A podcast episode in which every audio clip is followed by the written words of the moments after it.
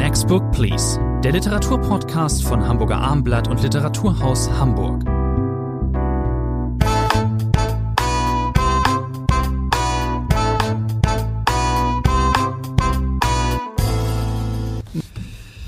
Joshua Cohn, die Netanyahus. Äh, ähm, Virginie Despont, Liebes Arschloch und äh, Annette Pehnt, Die schmutzige Frau. Das sind die drei Titel, die wir in dieser Ausgabe besprechen. Bei mir, Thomas André, ist Rainer Moritz. Wir sind im Podcast-Studio des Abendblatts und haben uns heute Nee, muss heute wieder drei Titel vor. Ich habe sie eben genannt. Wir starten, Herr Moritz, mit Netanyahu, sagen wir, oder? Fangen wir mit Joshua Cohen an. Das ist eine sehr gute Idee. Zu Joshua Cohen fällt mir etwas ein. Ich glaube, Sie haben mir mal da eine Geschichte erzählt. Ähm, äh, so ein bisschen aus dem Leben eines Literaturkritikers. Äh, es gab, gab da ein Buch von Joshua Cohen, das Vorgängerbuch zu diesem jetzt. Äh, das war sehr lang und sehr dick. Äh, Sie erhielten einen Auftrag, es zu rezensieren. Was passierte dann, Herr Moritz? Ich habe es gelesen. Ich kannte ein, zwei Bücher von Joshua Cohen. Äh, über eine Umzugsfirma war der Roman davor gewesen. Äh, ein herrlich witziger Roman. Und Witz ist ein Geniestreich. Das habe ich sofort bei der Lektüre erkannt. Aber sehr, sehr viele hundert Seiten, äh, auf denen man sehr viel wissen muss. Sehr, sehr viele hundert Seiten. Ja. Über alles Mögliche. Und ich musste der Redakteurin sagen, ich muss diese Rezension zurückgeben, weil ich hätte mich zwei Wochen zurückziehen müssen, um diesen Roman angemessen zu würdigen. Die Zeit hatte ich damals nicht. Und jetzt war ich etwas ängstlich schon natürlich andere, als Sie jetzt den neuen Roman von Cohen Kluge Leute, oder, oder, was heißt kluge Leute, ähm, das ist immer ein beliebter Trick dann, wenn ein so opulentes ähm, Werk, das von der Sprache lebt, wenn sowas erscheint, da gehen dann die Leute oft hin und interviewen vorher den Übersetzer und machen dann eine Übersetzergeschichte. Der Übersetzer von Joshua Cohen ist, Herr Moritz? Das war, ja, das ist nicht, ist nicht der gleiche. Das bei Witz war Ulrich Blumenbach, der hat herausragenden Übersetzer. Der hat sich so verausgabt, jetzt der konnte nicht mehr. Ja, und jetzt hat Ingo Herzke das neue Buch Stimmt. übersetzt. Es scheint ein bisschen so, als würde Cohen sich selber ab und zu erholen. Das Buch der Zahlen war auch ein sehr sage ich mal, äh, offensiver zu lesender Roman, ein schwieriger Roman äh, gewesen. Dann kam halt das leichtere Werk über diese Umzugsfirma, ein sehr lustiges Buch. Dann kam Witz und jetzt kommt wieder ein sehr flotter Roman, die Netanyahus, wo man sofort beim Titel schon überlegt, ja, ja was heißt das? Wir müssen uns ein bisschen Zeit vergeuden von unserem Podcast, denn wir müssen einmal den Untertitel dieses Buches nennen. Roman steht drunter, aber offiziell muss dieses Buch so zitiert werden, die Netanyahus oder vielmehr der Bericht über ein nebensächlich und letztlich sogar unbedeutendes Ereignis in der Geschichte einer sehr berühmten Familie. Ja. Das ist der korrekte Titel. Sie haben also nur den verkürzten Titel leider und vorhin angegeben. Schön, dass Sie ihn nennen. Ähm, das ist ja, äh, der, der, Buch, äh, das Buch ist, äh, der Roman ist ausgezeichnet worden mit dem Pulitzerpreis, wenn ich recht informiert bin. Also, Joshua Cohen, Anfang 40, ähm, befindet sich oder ist mit diesem Werk jetzt äh, auf einer ersten ähm, auf einem ersten Peak seiner Karriere angekommen. Ich traue ihm noch einiges zu. Es ist ein ganz, äh, ganz eigenes, ganz eigenes Werk. Die Netanyahus, wir kennen sie, wir kennen Bibi Netanyahu den immer mal wieder und ewig Ministerpräsidenten von Israel. Der taucht hier auf äh, als, äh, Jugend, als Kind, als ähm, Zehnjähriger, wenn ich recht informiert bin. Ähm, er ist, reist mit seinen beiden Brüdern und seinen Eltern nach Amerika 1960. Äh, da spielt dieses, da spielt dieser Roman. Sein Vater ist ähm, auf Jobsuche und bewirbt sich an einem an einer Hochschule im Staat New York und ähm, kommt da eben hin, um sich vorzustellen. Und äh, die Netanyahus fallen dann ein ins Haus des äh, Erzählers, des, äh, der Hauptperson. Das ist äh, ein ein ähm, Historiker mit dem Namen Blum, auch ein äh, aus dem ein Jude, der aus New York, ein jüdischer Amerikaner, der aus New York stammt. Ja, und dann äh, haben wir dort eben die Netanyahu's zu besuchen. Ja, das Wichtige ja, ist, zwei Drittel des Romans sind um. Erst dann treten die auf. Das wollte ich gerade sagen. Das ist schon mal der erste große Erzählkniff. Äh, es ist ein genial witziges Buch, das muss man sagen. Äh, ich glaube, man geht nicht so weit, das ist ja auch in der Vergangenheit schon geschehen, dass man Joshua Cohen wirklich auch äh, nicht nur mit Philip Ross, sondern mit anderen Größen vergleicht. Und er ist, Sie haben es gesagt, ja noch ein junger Mann vergleichsweise. Und wie gesagt, der erste Kniff ist, dass man denkt, der Roman heißt die Netanyahu's, nun mögen sie doch bald erscheinen, aber sie erscheinen nicht. Sie haben, wir haben diesen Robert Bloom an der fiktiven Corbin University, Upstate New York, ein Mann um die 80 und der erzählt nun diese Geschichte aus dem Jahr 1960. Er ist Spezialist für amerikanisches Steuerrecht. Also er hat sich eine Nische in der Universitätslandschaft gesucht, publiziert eifrig Äh, es gibt Vermutungen, das muss uns, glaube ich, nicht weiter beschäftigen, dass Harold Bloom, der berühmte äh, amerikanische Literaturwissenschaftler, ein bisschen Vorbild gestanden habe. Bloom hat sich sehr positiv über Joshua Cohen noch vor seinem Tode geäußert und man kann wohl Spuren von Harold Bloom äh, wiederfinden in dieser Figur Robert Bloom. Das ist, glaube ich, aber nicht entscheidend. Es ist ein äh, Roman, der eine Handlung hat, einen Plot hat. Sie haben äh, die Handlung gerade schon skizziert. Dieser äh, Benzion Netanyahu, also der Vater des Ministerpräsidenten, 1910 geboren, 2012 gestorben, also ein äh, verbürgter Mann, bewirbt sich, äh, verzweifelt, muss man sagen, um eine Stelle. Er braucht eine Stelle, er war in Israel gewesen, er ist wiederum Spezialist für die spanische Inquisition äh, der Juden im 15. Jahrhundert. Und äh, Robert Blum, der davon eigentlich nichts versteht, das muss man dazu sagen, ist in der Kommission, die entscheiden soll, ob dieser Benzion Netanyahu, der viele Empfehlungsschreiben mit auf den Weg bekommt, eines umfasst, glaube ich, fast 20 Seiten äh, in diesem Buch. Und Blum hat sich auch in unserer Aufgabe gesagt, ich verstehe zwar nichts davon, weil ich ja Steuerrechtsexperte bin, aber ich beschäftige mich jetzt mit äh, Netanyahu. Ist das ein Blender? Ist das ein Genie? Äh, um was geht es eigentlich, wenn er über die spanische Inquisition spricht? Wie sieht er die Geschichte der Juden? Und dann ist das natürlich nach und nach, das merkt man, ein Buch über die Geschichte der Juden. Äh, was hat das noch äh, mit der Religion, mit der Bibel zu tun? Was hat das mit den Menschen zu tun, die die Juden verfolgen? Sind sie zu Recht als ewig Verfolgte angesehen? Also ein breit gefächerter Roman, der aber auch, das darf man nicht vergessen, sehr viele komische Elemente hat, weil Familie Netanyahu, wenn sie kommt dann zu Besuch und ich sag's mal verkürzt, die Familie benimmt sich schlecht. Es ist sehr, wirklich sehr eigenwillig komponiert. Ein Satz noch, es eben angesprochen, das Thema, das große, das überwölbende Thema. Ähm, also, es geht um jüdische Identität, jüdische Identität in Amerika. Allein schon die Tatsache, dass er, unser Professor Blum, in als vollkommen fachfremd, nicht vollkommen, aber nahezu fachfremder, also Steuerwesen ist was anderes als äh, Antisemitismus, äh, in Europa äh, durch die Jahrhunderte, dass der in die Kommission muss. Er erkennt das sofort. Warum ist das so? Er ist halt nun mal auch Jude und er soll jetzt vielleicht das anders be ähm, beurteilen können. Und dann da geht es ja schon los. Unser Netanyahu, der dann später auftritt, spricht ihn genau darauf auch an sagt, ja, so sinngemäß, siehst du doch mal, du musst jetzt hier, das, das läuft zum Beispiel alles verkehrt. Er, Netanyahu, hinterfragt ja sehr stark die Lebensumstände der jüdischen Amerikaner. Er sagt eigentlich, so verkürzt sage ich das jetzt, euch wird's hier auch mal genauso schlecht gehen wie den Juden in Osteuropa, in Westeuropa. Verlasst euch bloß nicht auf Amerika. Diaspora ist immer blöd. Ähm, man weiß aus dem ähm, realen Leben dieses Netanyahu, er ist zwischen Amerika und ähm, Israel immer wieder gependelt, äh, wie sein Sohn übrigens auch. Ähm, Benjamin Netanyahu hat ja auch lange, viele Jahre in Amerika verbracht. Beide gingen dann aber irgendwann ganz nach Israel zurück. Das kann man alles mitdenken, muss man aber nicht. Ähm, Sie haben jetzt eben angesprochen, diese Slapstick-Passagen teilweise. Das ist natürlich der Wahnsinn. Ne? Da kommt diese Familie da an in einem klapprigen Ford trappeln dann ins Haus rein, machen alles schmutzig, benehmen, Sie ziehen die Schuhe nicht aus. Sie benehmen sich Schuhe einfach, aber kommen zu diesen also kultivierten zu diesem kultivierten amerikanisch-jüdischen Bürgertum, trampeln da rein, drei Söhne, 13, 10, 7. Der Siebenjährige fand ich ganz seltsam, trägt noch Windeln. Dann wird diese Windel gemacht, stinkt die ganze Bude voll.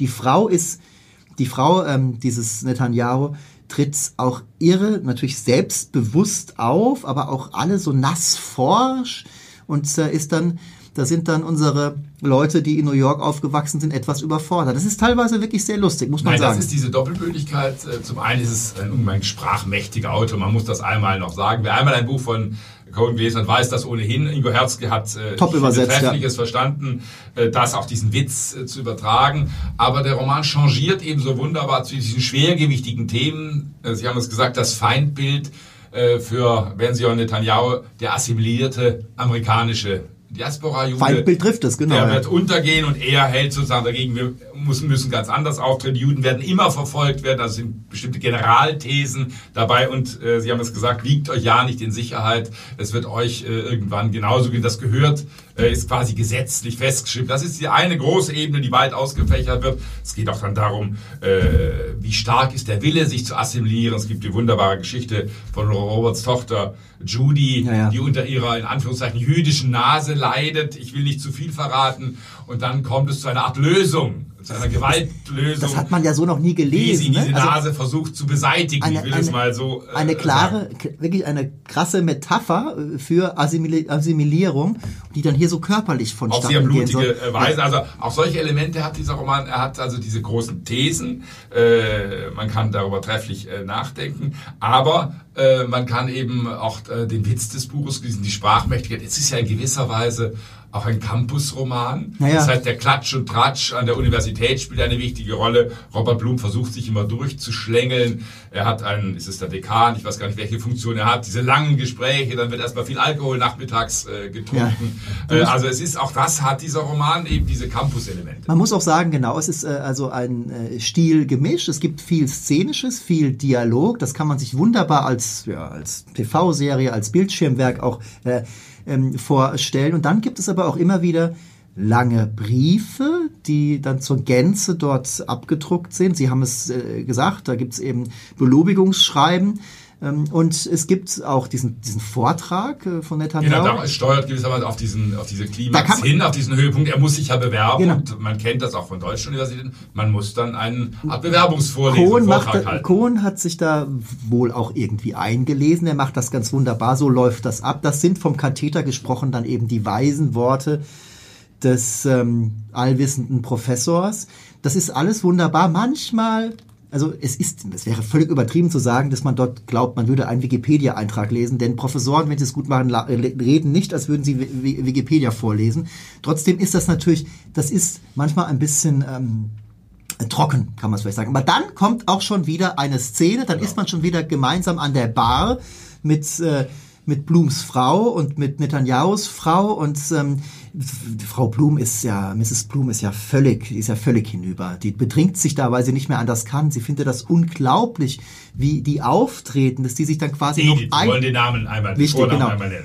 Dass die sich dann noch einlogieren, dass sie erwarten, am Hotel, im Hotel hat das nicht geklappt, jetzt muss diese ganze Familie bei den Blums zu Hause schlafen. Sie kommen nach Hause und was ist passiert? Der 13-Jährige, der größte von Netanyahu, hat sich äh, sexuell mit der Tochter von Blum zusammengetan, um es so auszudrücken. Dann das rennen, sind erschütternde Lesemomente. Also wirklich, dann, dann rennen die nackt in den Kalt, in dieses Winter, rennen die nackt, rennt, rennt dieser, dieser Junge nackt raus aus Angst vor Vater Blum. Also es sind wirklich köstliche Szenen, aber klingt jetzt alles manchmal ein bisschen klamottig, ist es aber überhaupt nicht. Das ist schon ein sehr besonderer Roman, würde ich sagen. Und ich gebe starke acht Punkte. Bin ich dafür. absolut mit dabei. Bisschen langweilig sind wir ja oft. Ich bin auch bei acht Punkten. Kommen wir zum nächsten Titel zu Virginie Despentes. Eine wirklich sehr. Das haben Sie Französisch schon mal sehr gut ausgesprochen. Wissen Sie warum? Sie, haben Sie geübt zu Hause? Sie wissen genau, ich habe Sie gefragt und Sie haben gesagt, sagen Sie bloß nicht Despont, habe ja. ich nicht getan. Das hat sehr gut schon mal geklappt. Genau, vielen Dank. Vernon Subutex, diese Trilogie, an die erinnern wir uns. Äh, danach hat ähm,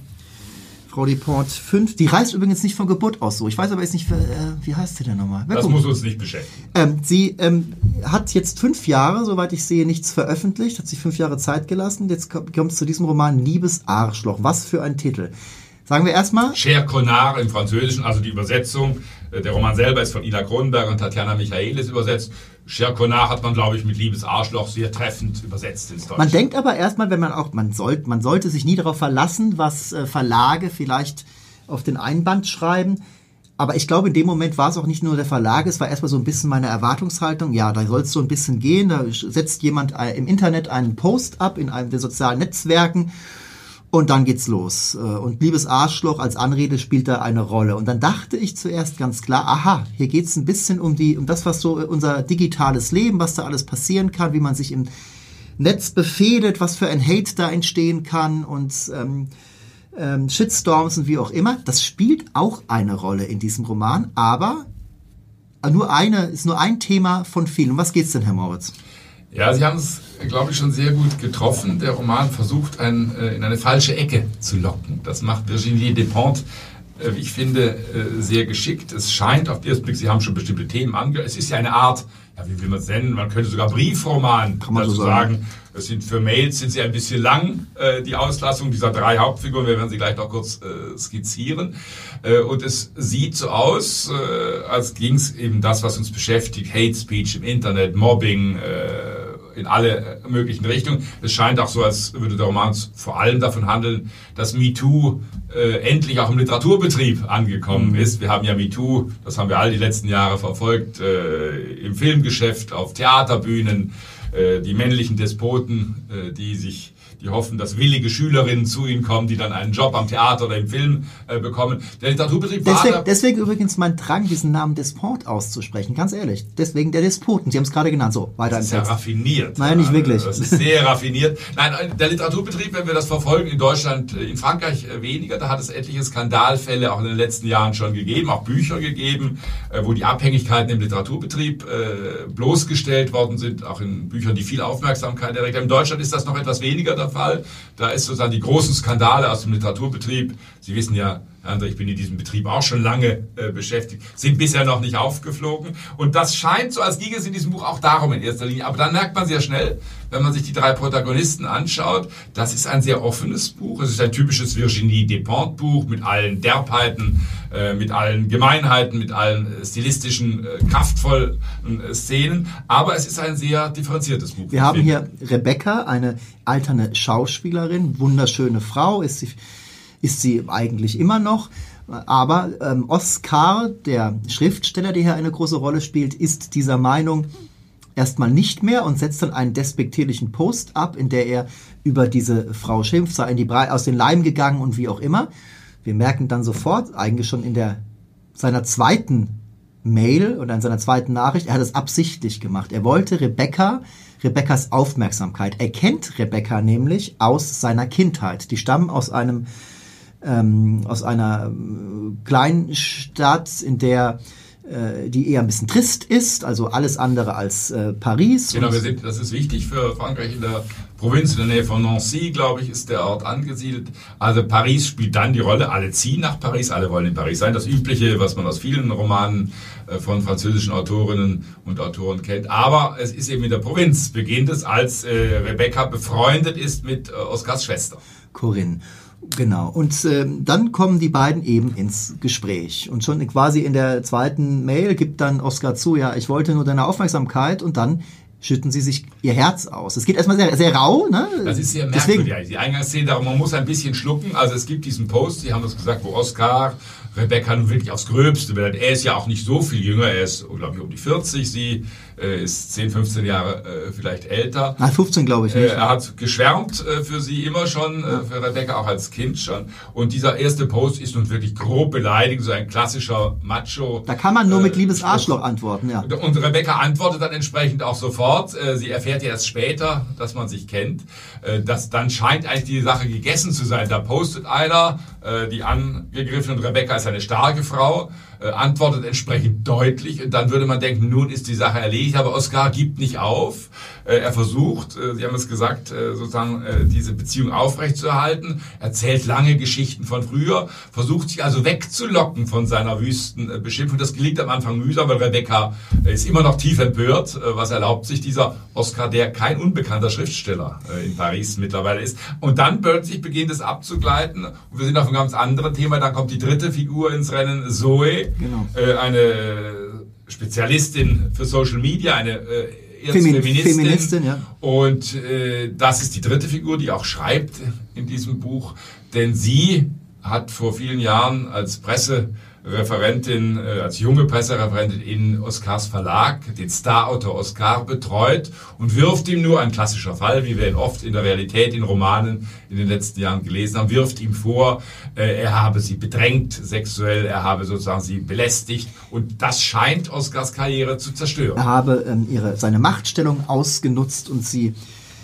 emotional eben an in eine schwierige Randlage gebracht und auch quasi eine Karriere von ihr verhindert, denn es hat sie seelisch äh, sehr kaputt gemacht. Das ist alles, das muss man an dieser Stelle jetzt schon mal äh, sagen, sehr, sehr konstruiert, wie diese Figuren dann alle irgendwie zusammenkommen. Denn ähm, Oscar erzählt Rebecca das, Rebecca hört zu, Rebecca, Rebecca sagt sofort, ja, du bist ja auch ein Arschloch und das traue ich dir absolut zu. Er von von äh, ähm, Brief zu Brief, sage ich jetzt mal, oder von E-Mail zu E-Mail, wird er eigentlich, ähm, oder ist eigentlich von Anfang an auch irgendwie einsichtig. Aber es, es, er kommt erst langsam drauf, was passiert ist, weil er war ja damals fünf, zehn Jahre ist das her, immer truff. Er war ja besoffen, er war ähm, auf Droge und das ist eben auch das andere ganz große Thema dieses äh, knapp 330 Seiten starken Romans. Es geht eigentlich ganz extrem auch um Drogen- und Alkoholsucht. Und zwar auch, was Rebecca angeht. Manchmal für bestimmt 50, 80 Seiten verliert man ganz aus den Augen, dass hier ja auch noch ein MeToo-Skandal stattfindet. Da geht es eigentlich nur darum, wie sie dann auch noch übrigens zu Corona-Zeiten, spielt auch eine große Rolle, ähm, Sie sind alle im Lockdown und gehen aber, sowohl Rebecca als auch Oscar gehen in die ähm, ähm, Narcotics Anonymous ähm, Gruppen. Ähm, man kennt das sehr aus amerikanischen Serien, die wichtigsten und besten amerikanischen Serien. Das spielt vor 10, 20 Jahren, spielte ein, man musste ein Held immer irgendwie zu anonymen Alkoholikern oder wie auch immer. Daran fühlte ich mich hier erinnert. Das spielt eine sehr, sehr große Rolle. Da halten wir uns jetzt nicht so lange ähm, ja, mit aber auf. Der Trick ist natürlich, dass äh Oskar, als die Vorwürfe näher kommen, die Einschläge näher kommen, als er plötzlich merkt, er versucht sich rauszureden, ja, ich war sehr verliebt in Zoe, in diese junge Presse, weil ich habe sie geliebt und sie hat mich abgewiesen. Also ganz altmodische Argumente, ja. wenn man so will, die natürlich in diesem MeToo-Bewegung überhaupt keine Rolle letztlich spielen. Letzten Endes ist es aber so, dass da wirklich genaue Charakterbilder entstehen, weil die geben viel von sich preis, dann kommt aber auch immer noch der Blick von außen, also Rebecca blickt dann, Oscar erklärt sich selbst und Rebecca erklärt ihn aber auch nochmal. Später kommt dann noch Corinne dazu, die auch was die sagt, wird immer in diesen Briefen, diesen Mails wiedergegeben. Dann tritt Zoe auch noch dazu. Es ist ganz, es ist natürlich ganz geschickt gemacht von ähm, Deport, weil es ist, man, ähm, sie guckt sich MeToo an, sie guckt sich Opfer und Täterseite an, angebliche Opfer und angebliche Täterseite. Rebecca steht ja immer dazwischen und ich weiß nicht, wie es Ihnen ging, Herr Moritz. Es ist ja so, dass man es gehört ja zur Rezeptionshaltung oder Erwartung immer dazu, bei jedem Roman, ob man sich mit ähm, den Heldinnen und Helden identifiziert, wie stark, ob da eine Gegenidentifizierung da ist, ob man jemanden sympathisch findet oder nicht. Das ist natürlich auf diesem Terrain sehr, sehr schwierig. Das ist schon sehr, sehr geschickt gemacht. Für, bei mir war es so, ich habe alles unternommen, um bloß nicht in diese Falle zu tappen, am Ende noch geschlechtsloyal zu sein und dann am Ende mich auf die Seite des Mannes zu schlagen. Aber das darf man, darf man hier, glaube ich, verraten. Ich habe eben schon gesagt, es ist ziemlich konstruiert. Es kommt später, ganz spät auch noch zu einem Zusammen Aufeinandertreffen von Zoe, dem Opfer, und Oscar, dem Täter. Es ist so, dass es, das behaupte ich jetzt mal, Oscar bekommt ja einfach letzten Endes wesentlich mehr Raum, sich hier ähm, auszudrücken und darzustellen. Ähm, Zoe spielt, äh, was die, ihre Nachrichten und die Texte, die von ihr hier eben dargeboten werden, das ist viel weniger Raum.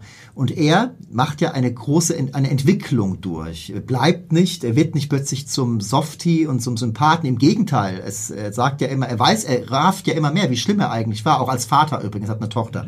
So. Und trotzdem denkt man, Sie dürfen gleich, trotzdem denkt man so ein bisschen, äh, ja, aber er verändert sich ja, er macht ja eine Wandlung durch. Man weiß ja, er war ja auch immer und vielleicht war er wirklich auch verliebt und so. Und sie, Zoe dagegen, ist äh, jetzt mal ganz kurz zusammengefasst, äh, sie bleibt kratzbürstig, total unversöhnlich. Man versteht auch irgendwie warum.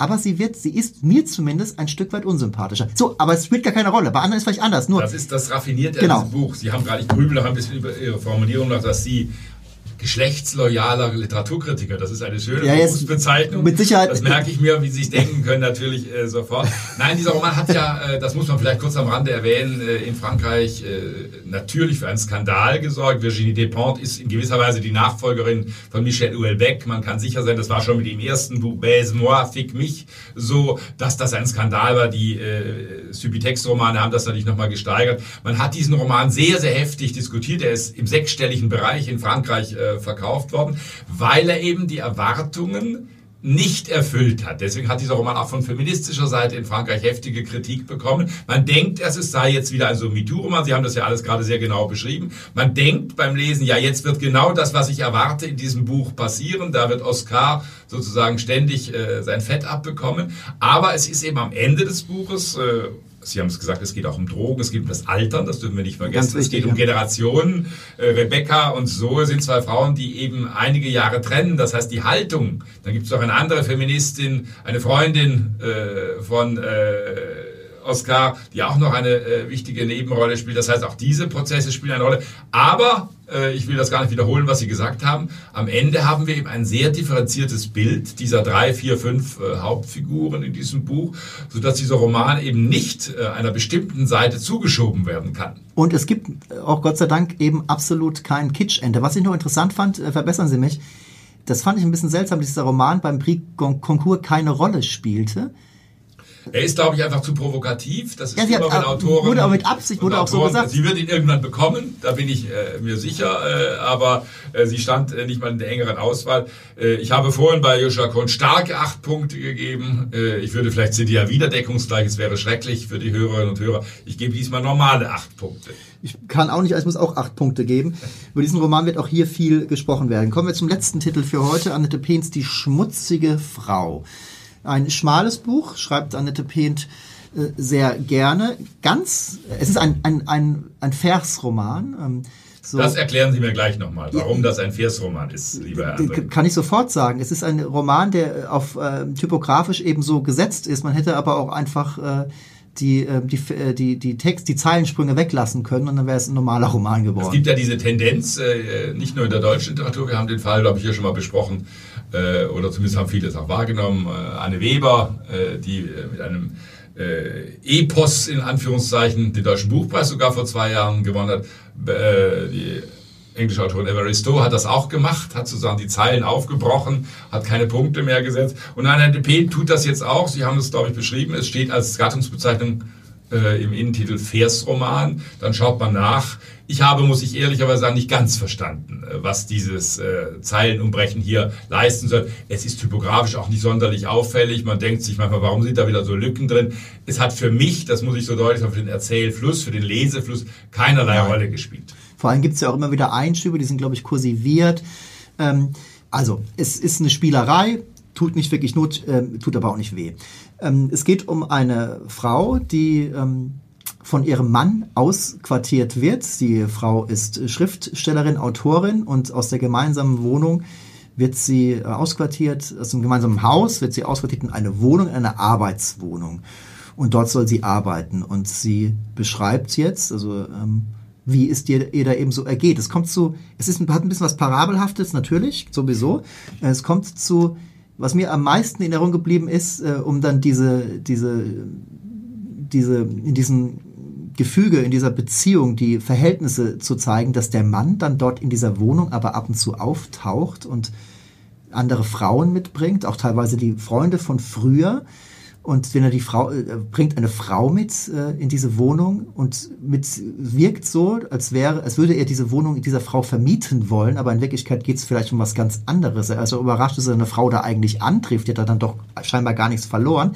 Manches bleibt ein bisschen im, im Nebel, aber in Wirklichkeit geht es um ein, die schmutzige Frau, das sagt der Titel. Es geht um eine Frau, die äh, an der Schwelle ist, äh, selbstermächtigend unterwegs zu sein, aber genau das letzten Endes nicht ist. Es geht eigentlich um eine, ein weibliches Opfer, eine Opferrolle. Ja, das ist eine eigenwillige Konstruktion. Die Erzählerin, die Frau, mein Mann, auch das ist ein schöner Erzählkniff übrigens, ja. er wird immer nur zusammengeschrieben in dieser äh, Form hier äh, vorgestellt. Die Kinder sind aus dem Haus, das muss man auch noch dazu sagen.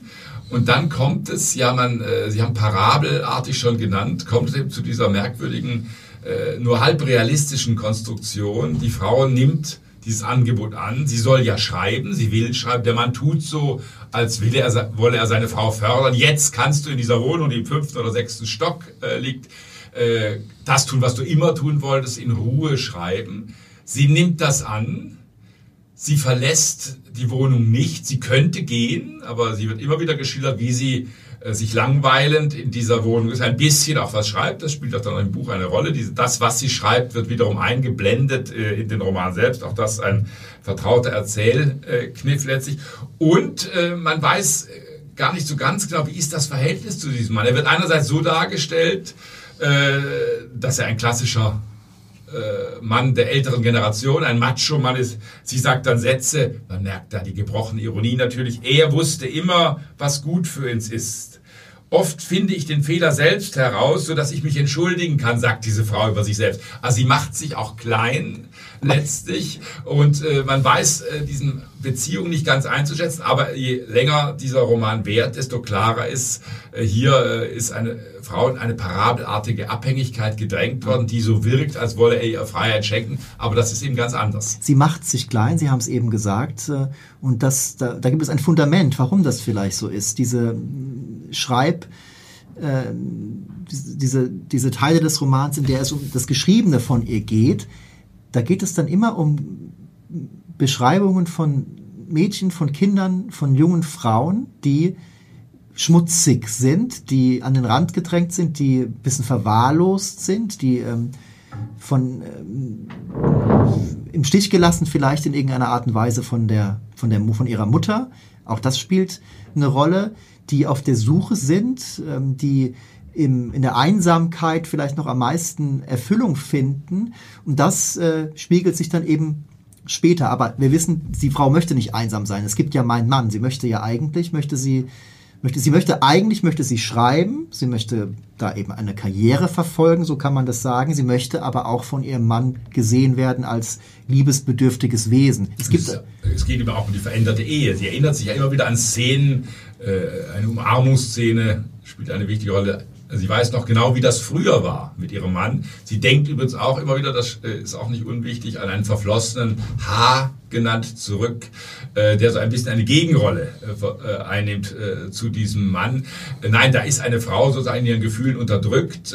Diese Geschichten über die schmutzigen Frauen, äh, die eingeblendet werden, handeln ja genau davon. Das sind übrigens sechs Geschichten, die in diesen äh, Text eingebaut werden. Äh, man ist da beim Lesen durchaus gefordert, auch die Bezüge herzustellen. Aber wenn man sich darauf eingelassen hat, dass eben in diesen Geschichten mhm. wieder parabelartig, symbolartig ausgedrückt wird, was diese Frau in ihrer Wohnung allein sitzend auszuhalten, dann versteht man diese Konstruktion besser. Die Frage ist, die man sich natürlich stellt, Sie haben es vorhin erwähnt, sie könnte ja immer gehen, aber sie tut es nicht. Was was für Kräfte da am Werk sind, was für Einschränkungen, Beschränkungen, die man sich selbst gibt, warum man, man, ich weiß nicht, wie es Ihnen ging, man, äh, Psychologien, psychologisieren, Entschuldigung, will man ja eigentlich gar nicht. Und das, der Roman macht das ja eigentlich auch nicht. Das, dann wäre er anders geschrieben. Es hat diese, diese Parabel, dieses, auch diese sehr, schlackenfrei, diese, diese entschlackte, minimalistische Prosa. Das ist typisch für die Prosa von Annette Pehn. Sie die ich, ja, die ich sehr über, schätze übrigens. Sie schreibt ja seit über 20 Jahren. Der erste Roman, Ich muss los, hat äh, seinerzeit den Marakassenspreis für das beste ja. Debüt hier in Hamburg äh, bekommen. Mobbing, Lexikon der Liebe, alles äh, viel beachtete Romane. Sie ist, das muss man ganz dazu sagen, eine hochreflektierte Erzählerin immer gewesen. Das heißt, man wird hier, wer ein heimeliges Lesegefühl äh, sucht, ein sich anschmiegen an die Figuren, Identifikationsangebote, äh, psychologisch äh, alles genau. erklärbar, wird bei Annette Pint nie recht fündig werden Und das in ihren ist, Büchern. Das, das, das hat auch eine gewisse Sprödigkeit zur Folge dieser Bücher. Aber wenn man sich mal darauf einlässt, auf dieses Experiment, sozusagen äh, das Innere hier einer Frau äh, besser zu verstehen, dann hat diese Konstruktion große Vorteile, weil sie eben verschiedene Ansichten, verschiedene Perspektiven äh, bildet, die nicht auf ein eindeutiges Resultat zulaufen. Das, so viel dürfen wir andeuten, die Frau äh, vielleicht doch nicht ewig in dieser Wohnung äh, bleiben wird, gegen Ende des Romans, das äh, gibt natürlich einen neuen Kick der Sache. Dass es eine Entwicklung geben muss, das ahnt man früh und das ist auch gut für dieses Buch. Ich schätze Annette Pehnt, Annette Pehnts Prosa äh, sehr. Ich finde auch nicht, dass dieses, äh, dieses neue Werk jetzt stark abfiele. Ich, ich muss mir noch, das ist ein Werk, bei dem man sich mehr Gedanken muss, vielleicht mehr Gedanken macht, das vielleicht später sich erst setzt. Ich habe, das ist ein Buch, an das man öfters denkt, auch mal vielleicht, äh, wenn man, das bleibt, da bleibt was hängen, um es mal so zu sagen. Und das ist ja noch nicht das Schlechteste. Ich gebe sehr starke sieben Punkte. Ich gebe um die Sache heute besonders langweilig zu machen, normale sieben Punkte. Das habe ich mir gedacht. Zweimal acht, einmal sieben, liebe Zuhörerinnen und Zuhörer. Rainer Moritz und ich bedanken uns und äh, wir freuen uns, wenn Sie auch das nächste Mal mit dabei sind.